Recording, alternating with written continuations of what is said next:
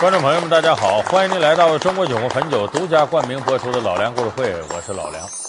我们这几年呢，比较提倡弘扬传统文化，意思是呢，要从我们老祖宗啊几千年来留下来的文化遗产当中，寻找一些处世之道，闪耀着人文精神的智慧。那么呢，几千年下来呢，我们总结的一些东西啊，有可能在历史长河当中呢，发生一些变化。比方说，时代发生变化了，那么原来的一些基本的思想内涵，也有可能呢，根据时代的变化产生一些变异。有的时候呢是与时俱进了，有的时候呢反而产生了歧义。你比方说，我们经常用到的一句话，说“量小非君子，无毒不丈夫”，这是传统文化当中很有名的一句格言。那么说这句话，有人说咱们老祖宗怎么能提倡咱无毒不丈夫呢？害人呢？其实这是以讹传讹，传错了。原来这句话是啥？量小非君子，无度不丈夫。度量的度，是告诉人遇事啊，要退一步海阔天空，让三分心平气和，要有度量，有胸襟。那说为什么他又量小非君子，无度不丈夫，转成了无毒不丈夫呢？咱们今天就给大伙说说这句话，它本来的意思和智慧在哪儿？学厨师拿高薪，山西新东方烹饪学校邀您精彩继续。曹操、刘邦的不计前嫌是品格还是智慧？一代道德模范称霸失败，他输在了哪儿？作为取胜法宝的度量，何时演变成了狠毒？一个个至理名言被歪曲的背后，有着怎样的历史规律？老梁故事会，无度无丈夫。阳痿动力。咱们传统的这些人文精神和智慧啊，基本有两种存在形式，一种呢是长篇大论的理论，另外一种就是浓缩成格言警句的比较闪光的句子。那刚才我们说这个无度不丈夫，它就是一种高度浓缩。其实呢，咱们表面听起来说人呐要有度量，啊，呃，要追求高大上的，要做个君子。有人说这是道德层面的，不完全是，它既是道德层面的，也是智慧层面的。因为有的时候你往后退让，有度量，它会给你带来很多利益上的好处。你像刘邦，刘邦身上有件很典型的事儿，咱们有的朋友前不久看了这个陈道明演的那个《楚汉传奇》，那里边就把这件事说得很透。就是这里边呢，有个人物叫雍齿。秦兵退了，秦兵退了，哈哈哈哈！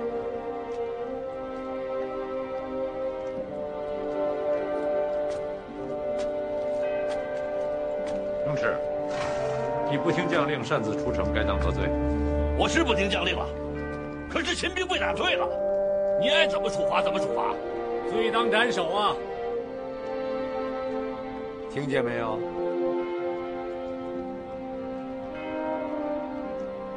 可是，我要重重的奖赏你。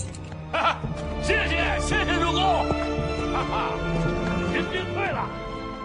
这个雍齿呢，跟刘邦呢是同乡人，老乡。刘邦我们知道流氓出身，这个雍齿也是个流氓。后来等到起义的时候呢，雍齿跟刘邦在一伙，但是雍齿一直不服刘邦，意思我流氓你也流氓，咱俩都一样。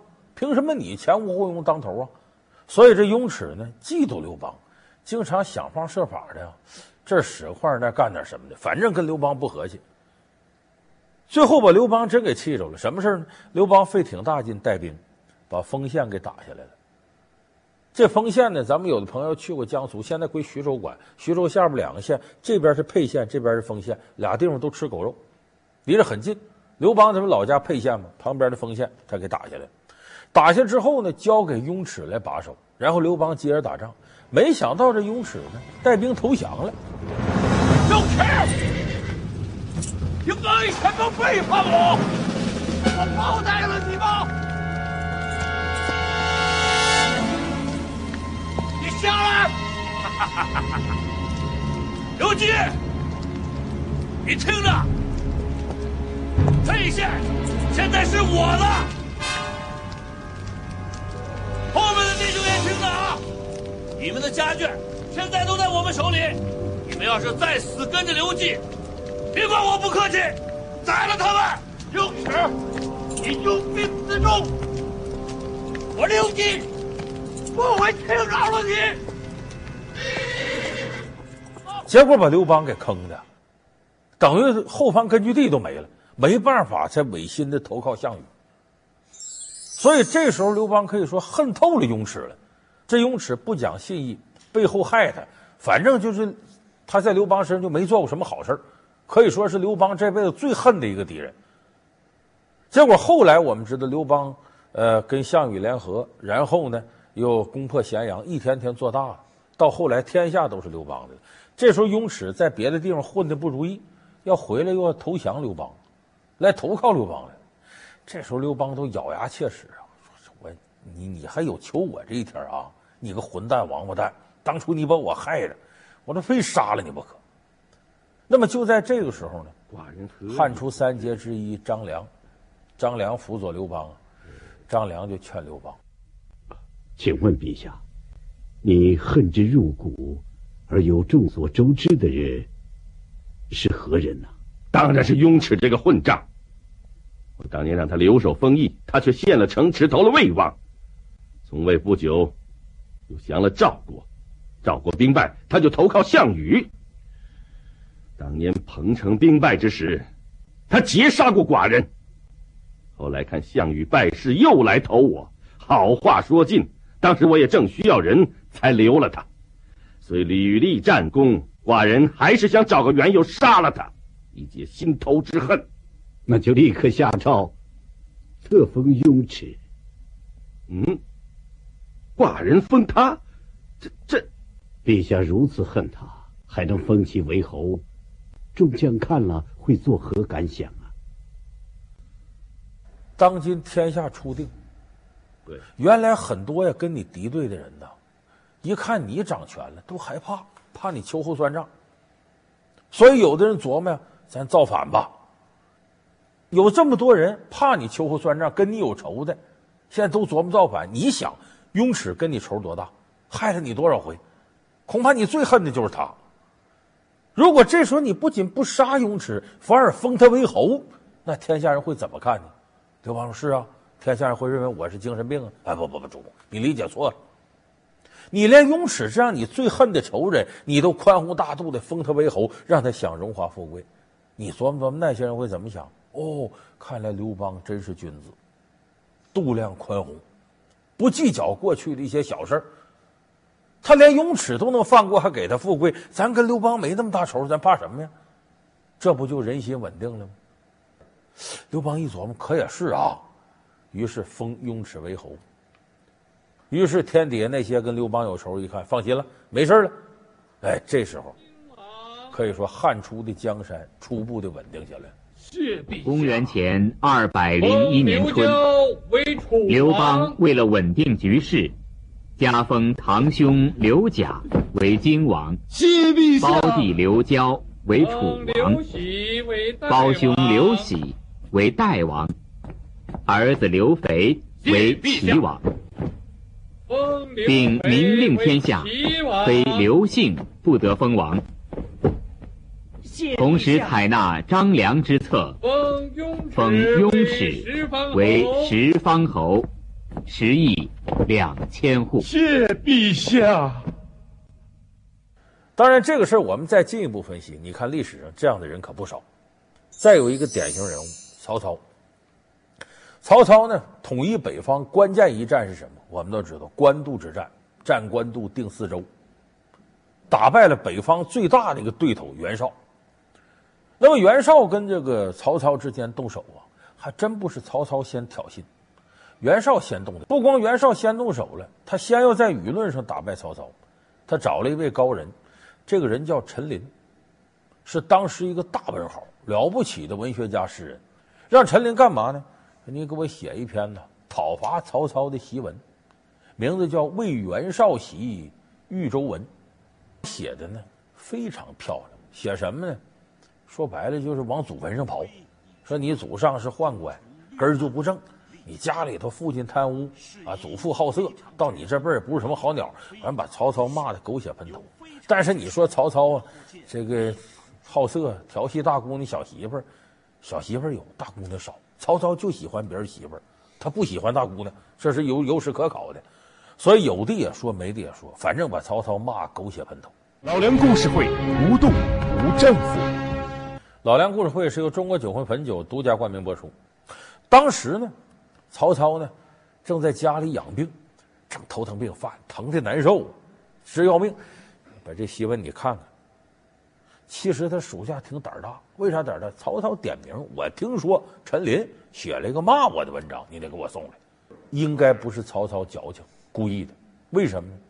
这个文学家之间呢，惺惺喜惺惺。你就是骂我的文章写得好，我得佩服你文笔。咱都干这个的，都是会写东西、识文断字的。一看你能耐真大，由衷的佩服。那么后来呢？战官渡定四州一仗，把袁绍给打灭了。曹操统一北方，俘虏了袁绍手底下文官武将一大堆。来，这边文官，这边武将，两边站开。曹操仔细一看，在文官里边，呀呵，你陈琳在里头呢。丞相，陈琳押来了。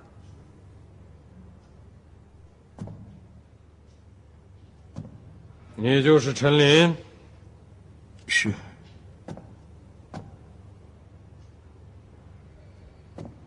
你把我骂的惊天动地、山呼海啸、狗血淋头，所有人都说完了。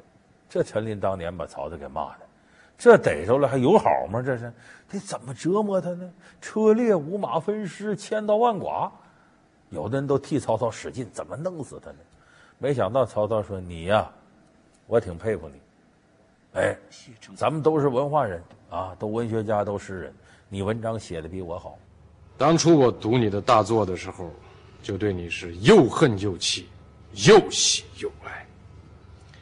今天我坐在袁绍的王座上，自然对你是更要刮目相看了。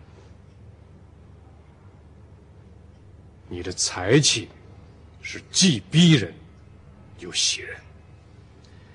今后治政与民。青史丹书都少不了你这样的人才。丞相恩威浩荡，古今难觅，罪臣愿意归降丞相。结果这个事儿，手底下人，尤其这些文官，互相之间挑大拇哥，看不看着我家主公？对这么一个骂他的人都如此宽容，咱们跟主公混还能差了吗？他不可能亏待咱们，所以他宽恕了一个仇敌陈琳。却换回了满朝文武的人心。那么我们看这种宽宏大量，确实换了一些利益。有人说：“那看来这这这都宽宏大量点，既然能有好处，咱都这么干呗？”那可不是，有一个关键点所在，就是你宽宏大量有个前提，你得能控制住局面，至少你不受到危害的时候，你再宽宏大量。如果你连局面都控制不住，你往后退一步，你可能就死了，那可干不得了。这方面历史也有同样惨痛的教训。你看，有一位度量比我刚才说刘邦、曹操都要大的，这个人谁呢？他名字是宋襄公。今日宋、齐、楚三家在此会盟，主要是想要借助二位之力，啊，于七月间在敝国的玉帝大会诸侯。号召众人弘扬正义，罢兵安民，齐心协力，共同扶助周王室。中国的周朝时期啊，上古时期，大伙儿记不记得有个词儿叫“礼崩乐坏”，就是从周天子失去权势以后，春秋战国时期，天下大乱，原来的礼仪道德都不复存在了。有那么句话叫“春秋无义战”。就春秋年间打仗，没有为正义打仗的，就是狗咬狗一嘴毛，所以那个时代礼崩乐坏。等宋襄公呢，还大有周天子之遗风，讲仁义道德。最典型的呢，他名气大了，诸侯说这个人讲仁义，呃，你牵头，咱们各个国家开个会吧。开会的时候呢，他下面就劝他，说不在咱们地盘开会，你最好带点兵。这一次是我提议的依商之会，谁都不许带兵。我要是带头违犯，我还怎么失信于诸侯啊？国君守信，可以不带兵马。臣为了国君的安全，请求兵车三百乘，埋伏在会场三里之外，哎，以防不测。寡君宁可战死，也绝不失信于天下。就这么的，宋襄公坚持不带兵，带俩随从开会，整整跟楚王之间闹矛盾了。楚王带着兵来了，不讲仁义道德，把这宋襄公给抓回楚国去了。后来幸亏是一些有分量的国家，鲁国站出来调停，你把人抓走不仗义，放回来吧。完了，后来宋国又出了大量的赎金，把这国王才赎回来。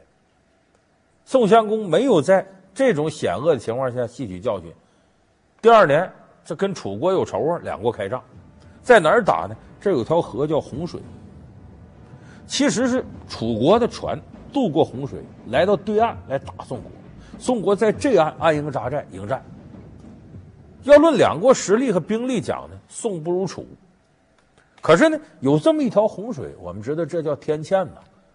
咱们有军事常识的朋友都知道，历来这个抢滩登陆是最困难的。他为什么呢？你这兵力在水上不集中。而且你机动性差，我这弓箭大炮要过去，你跑不了啊。要在陆地上你能躲，有攻势，在水面上你怎么躲？所以这个抢滩登陆特别困难。本来这个宋国军队不如楚国，但有这条天堑，可保不败。进步！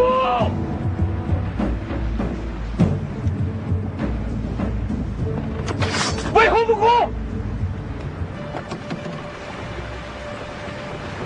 我对。进半渡正是我军进攻的好机会啊！我们是堂堂之师啊，怎么能够攻击正在渡河的半渡之兵啊？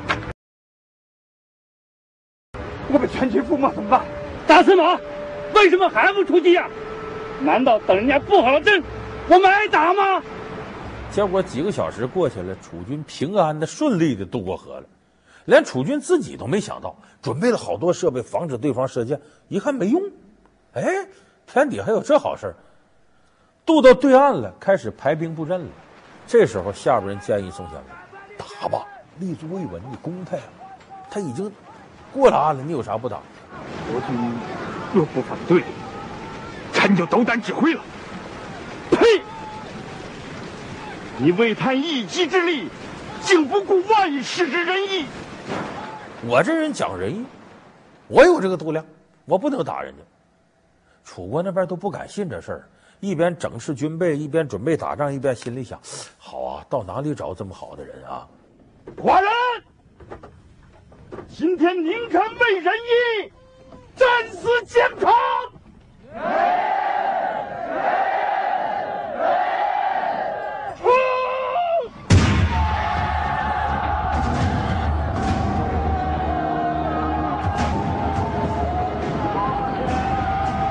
结果这时候准备好了再开仗，你本来就打不过人，让楚军把这宋国打得稀里哗啦。宋襄公大腿上还中一箭，还受了重伤了。旗子，旗子，旗子！仁义大旗被最不讲仁义的楚人夺去了。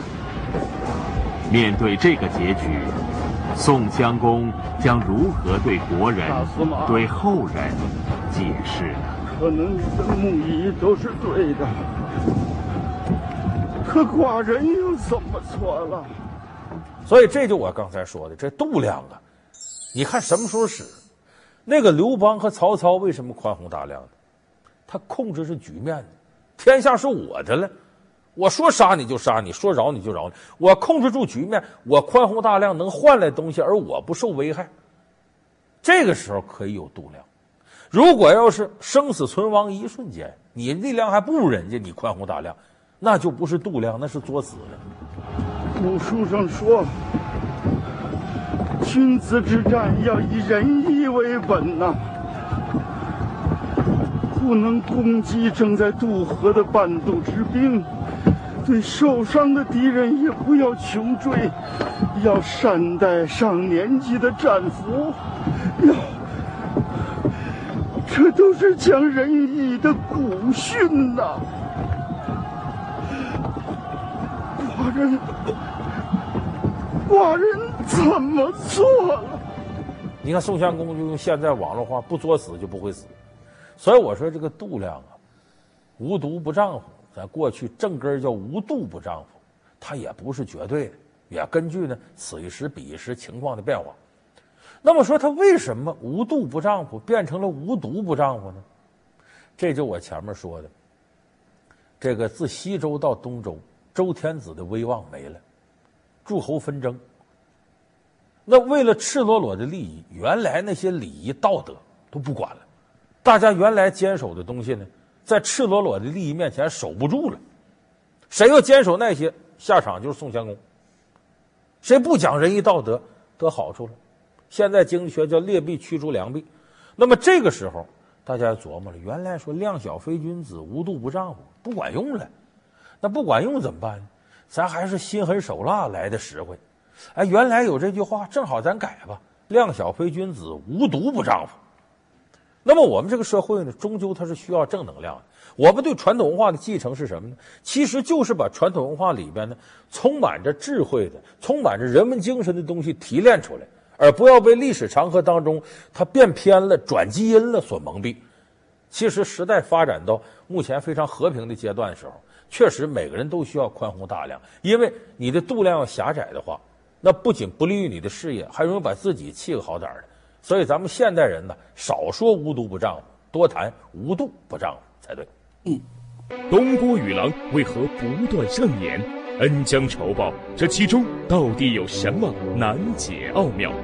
曾经姐妹，如今却成死敌，反目成仇，怒杀救命恩人。老梁故事会为您讲述：帮人咋还帮出仇？感谢您收看这期老梁故事会。老梁故事会是由中国酒国汾酒独家冠名播出。我们下期节目再见。